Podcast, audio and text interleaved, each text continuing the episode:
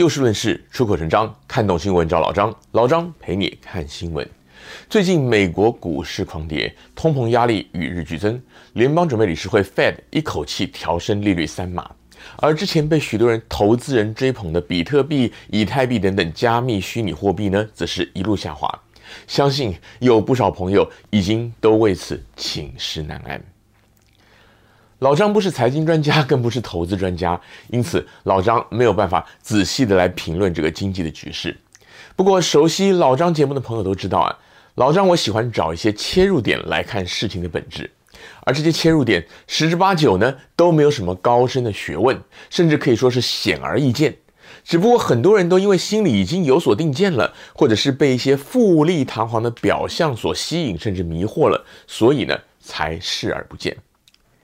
老张今天同样的从这一方面来着手，陪您一起看一看这些虚拟加密货币的走跌，它可能的原因跟意义。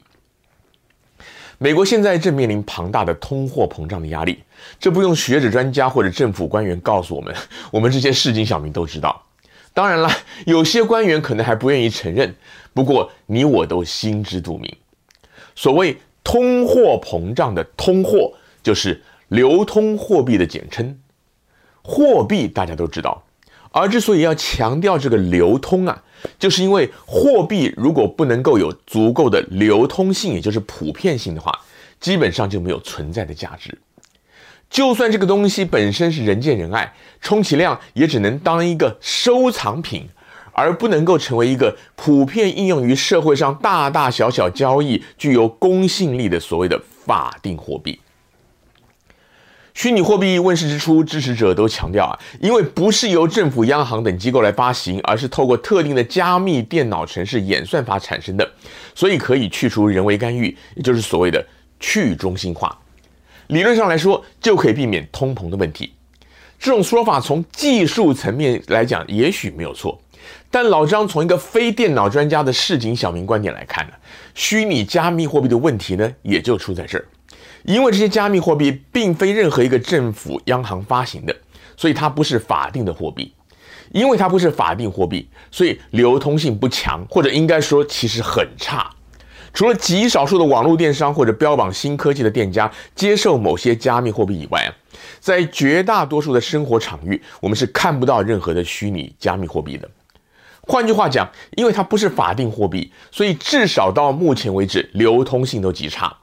流通性差呢，就称不上是货币，而是类似于收藏品的投资标的。在天下太平，投资人口袋里有闲钱的时候啊，除了一般的证券、债券或者期货，乃至于基金等金融商品以外，收藏品的市场就会兴旺。富豪可能就会去买一些名画、古董、超级跑车。那么中产阶级乃至于我们普罗大众，也许会去收集什么球员卡、邮票啊这些的。这些收藏品当中的确有一些具有保值甚至增值的功能，但是大部分中低价位的收藏品呢，保值与变现能力其实相当的差。一旦面临通货膨胀或者天灾人祸，好比说像是新冠疫情之类的，严重影响到经济景气的情况出现了，一般大众光是付房租、付贷款，甚至吃饭都捉襟见肘了，谁还有闲情逸致去买这些东西呢？除此之外啊，这类收藏品并不是由政府发行的，与其他的财务工具也没有联动性，政府自然也不会以政策的手段来干预，来减少市场的波动。换句话讲，就是市场自由却孤独的运行，或者说是自生自灭。Fed 利用调整利率来控制市场上美元的流通的数量，利率调高了，货币就会回到银行或者债券市场，股市乃至于市面上流通的钱变少了，至少也就比较值钱了，物价呢就不会漫无止境的一路攀升。相对的，不管是以太币、比特币、狗狗币还是什么币，这些加密货币本身既然没有一个发行机构，全凭玩家自己挖矿，就没有哪一个单位可以出来影响它的发行数量。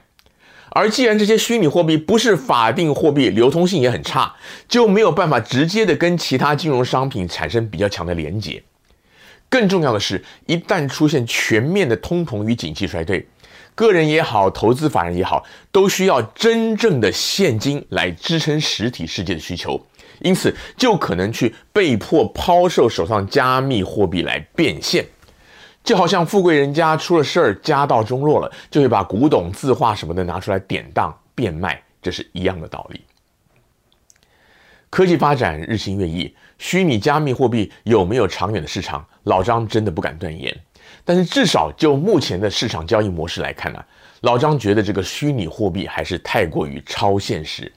或许可以当成类似收藏品那样的投资标的，但是并不具备通货的条件。从这样的角度看来，虚拟货币的雪崩走势呢，就不是那么令人意外了。今天节目的时间又到了，欢迎您下次继续的找就事论事、出口成章的老张陪您一起看新闻。